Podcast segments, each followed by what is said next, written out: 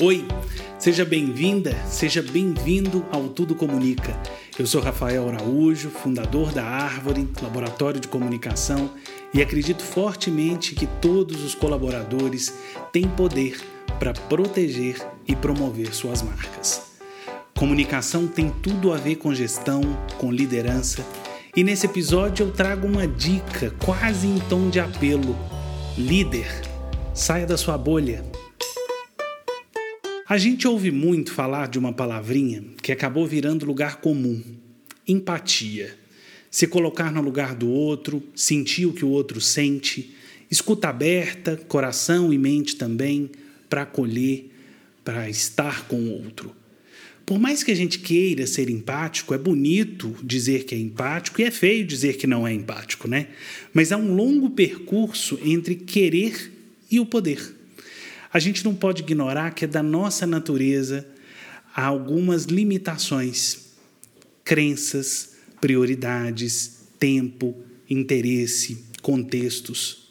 É muito difícil ser empático, sentir realmente o que o outro sente, se a gente não sai da nossa cadeira, do nosso mundinho, da nossa bolha. Observe os executivos de grandes empresas. Normalmente eles têm um andar onde fica a alta gestão. Naquele andar, os móveis são diferentes, a temperatura é diferente, o café é diferente. Tem até uma secretária na porta que, dependendo da cultura da empresa, não deixa ninguém passar. O andar da diretoria é quase um outro mundo. Em muitas empresas, essas salas individuais dos diretores estão mudando. Agora o C-level fica todo mundo junto, todo mundo no mesmo ambiente. Ajuda pra caramba melhora a relação entre os diretores, facilita a resolução dos problemas urgentes, estimula a construção coletiva, faz a comunicação fluir, gera confiança. Já é um grande avanço. Qual que é o problema? Os diretores gostam tanto dessa área que eles não saem de lá. Ali eles comem, tomam café, fazem as reuniões, fazem os happy hours, saem do elevador, entra nessa área, volta para o elevador, volta para o seu carro. Os executivos acabam vivendo em bolhas, convivendo apenas com seus pares, ou no mínimo com pessoas que pensam e agem de maneira parecida. Mas a gente está em 2021, o mundo é cada vez mais da diversidade, ainda bem, e é por isso mesmo que a gente precisa conectar a alta gestão com a verdade da empresa levar os executivos para conviver e compreender as diferenças e tornar essas diferenças um valor. É impossível verdadeiramente liderar sem conhecer, sem conviver. As bolhas que ainda persistem nas empresas, elas acabam criando miopias de gestão e isso é um perigo.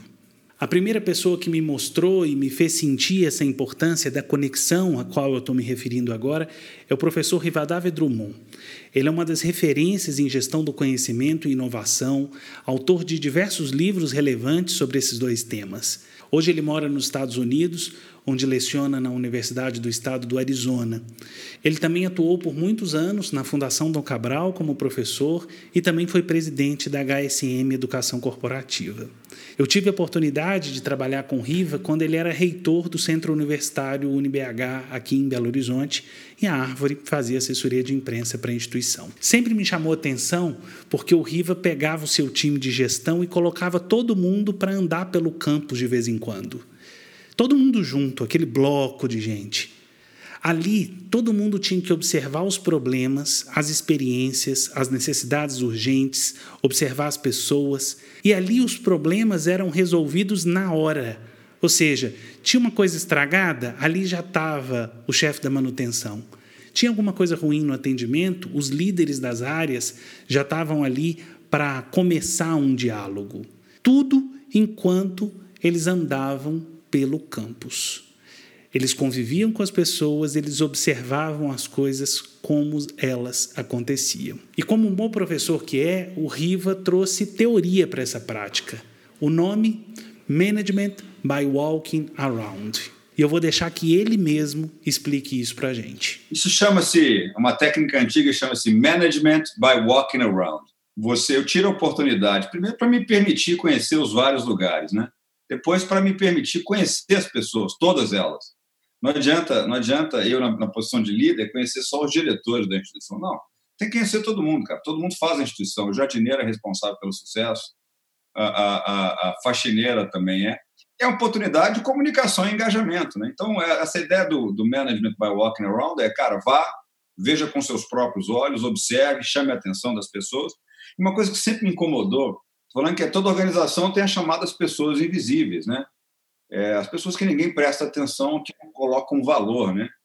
Eu estou falando da jardineira, do jardineiro, do secretário, da secretária, da faxineira, do eletricista, são as pessoas que fazem parte da organização. E eu fazia questão de dizer o seguinte: olha, vamos acabar com essa coisa de privilégio aqui para diretor, para gerente, vaga de estacionamento. Isso, isso não pode ser quem a gente é. E eu dizia que essas pessoas todas faziam parte do sucesso de uma escola, né? É, a impressão que o cara ia ter da limpeza, do jardim, etc, etc. E foi também conversando com essas pessoas, me comunicando com elas, que eu aprendi sobre inúmeros problemas da instituição que eu não fazia a menor noção de que existiam e que eram relevantes. E aí, o executivo que lidera uma organização tem que saber paretar, né, cara? 20 80. 20% das questões que geram 80% dos problemas. O resto, o resto passa. Então, eu me focava naquelas questões que eu precisava entender, né? Descobri, por exemplo, que havia muito furto é, na universidade, na papel higiênico, tampa de privada, mouse de computador, né? E que não vinha dos funcionários, né?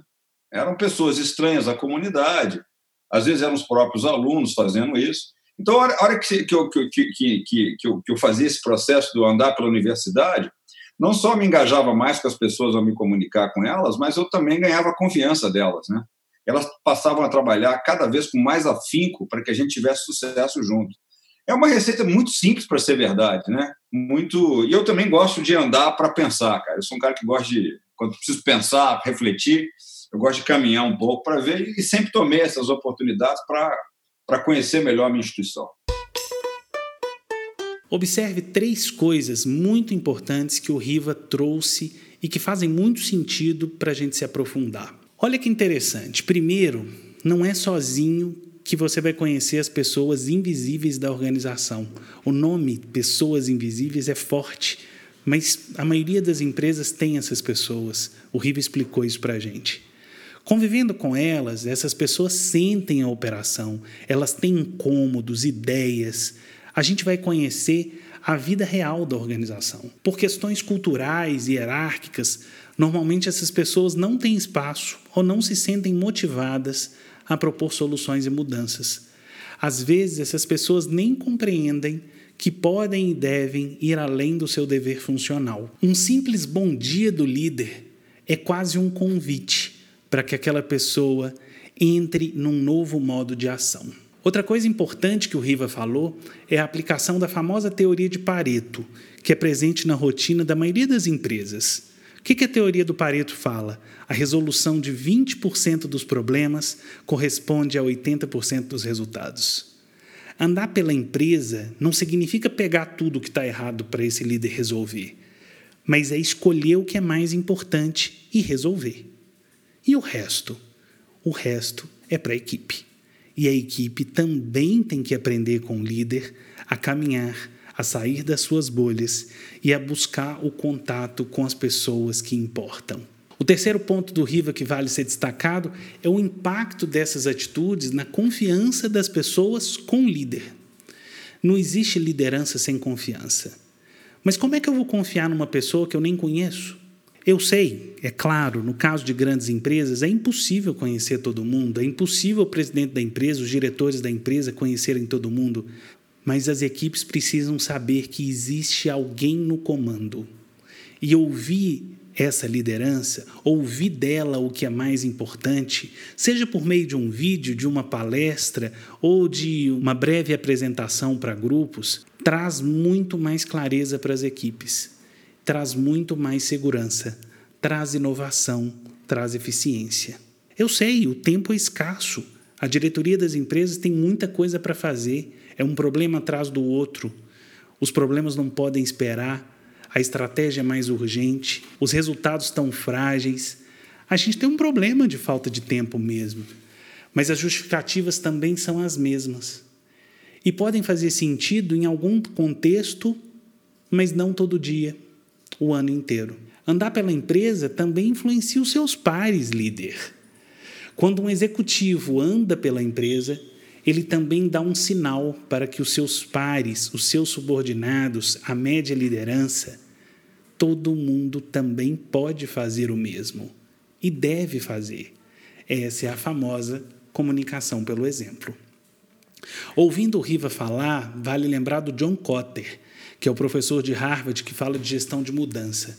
Ele cita as características de líderes eficazes, que são aqueles que deixam seu entusiasmo natural inspirarem as outras pessoas da equipe e, consequentemente, encontrem a solução para um problema.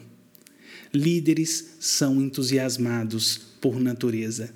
A gente precisa abrir espaço para que haja uma contaminação positiva. A negativa acontece naturalmente, a gente já falou no episódio da Rádio Peão, mas a gente tem que abrir espaço para o positivo. Vamos observar o que aconteceu no início da pandemia, lá para março, abril de 2020? Se deram muito bem as empresas que estimularam seus líderes a ir a campo, viver a operação e os desafios do momento. Você concorda? Mostrar presença, segurança, dar apoio, agradecer o empenho, Teve líder que foi para o chão de fábrica. E essas empresas não ganharam apenas no engajamento do colaborador, na redução do absenteísmo. Não, os líderes, os decisores puderam sentir como é que as coisas estavam acontecendo de verdade e puderam estimular mudanças, adaptações que surtiram efeito no negócio. Teve empresa que não só conseguiu sobreviver, mas cresceu a partir do que? Da presença, da escuta, da conexão.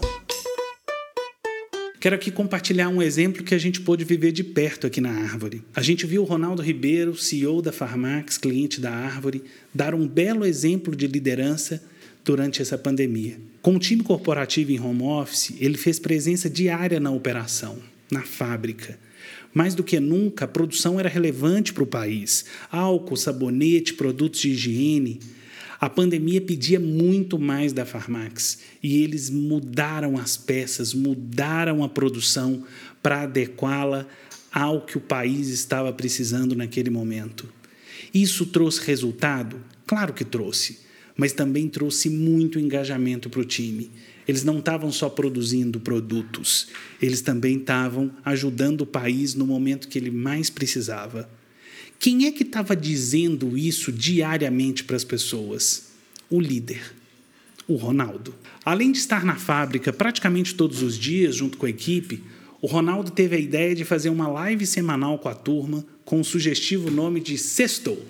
Quem nunca, hein?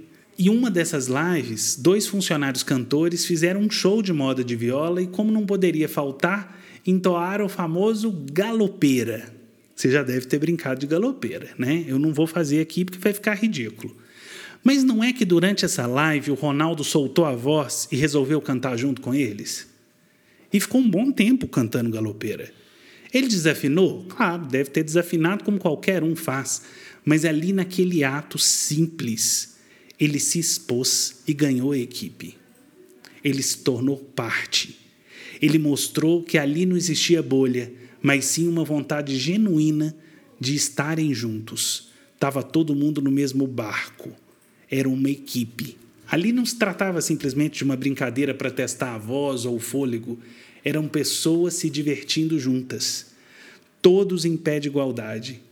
O Ronaldo, CEO da empresa, ganhou aplausos? Claro que ele ganhou. Depois ele ficou com vergonha? Claro que ficou. É natural. Mas aquele momento e outros que vieram depois seguiram para comunicar para toda a empresa quem era o CEO da empresa e mostrar que ele era um ser humano que acreditava nas pessoas, que acreditava na equipe e que ele estava ali disposto a fazer com as pessoas. Ali as pessoas perceberam que um CEO pode ser um cara legal. E é claro, a gente prefere trabalhar com pessoas legais. O Ronaldo, inclusive, traz outro exemplo para a gente. Ele não tem mesa no escritório. Ele só fica na sala de reuniões, sempre cercado de pessoas, e a porta está sempre aberta. Tem outro cliente da Árvore, que é a Amapá, líder nacional na fabricação de gôndolas de supermercado, cuja fábrica está em Cláudio, no interior de Minas, que também dá um show quando a gente pensa em conexão líderes, fundadores, executivos e equipe de operação. Nessa empresa, os fundadores fazem questão de conviver com os colaboradores o tempo todo. É comum a gente ver os fundadores batendo papo com todo mundo nos banquinhos da área de convivência, almoçando no bandejão com a turma. E sabe qual que é o resultado disso? Eles conseguem sentir a temperatura, o clima, a cultura da empresa o tempo inteiro. Isso os leva a tomar melhores decisões. Não sei se você reparou, mas esse é um podcast de comunicação e até agora eu não pronunciei a palavra comunicação. É porque andar pela empresa comunica muito. Diz sobre valores, essência, credibilidade, estimula o entendimento, o engajamento, mas é uma ação do líder.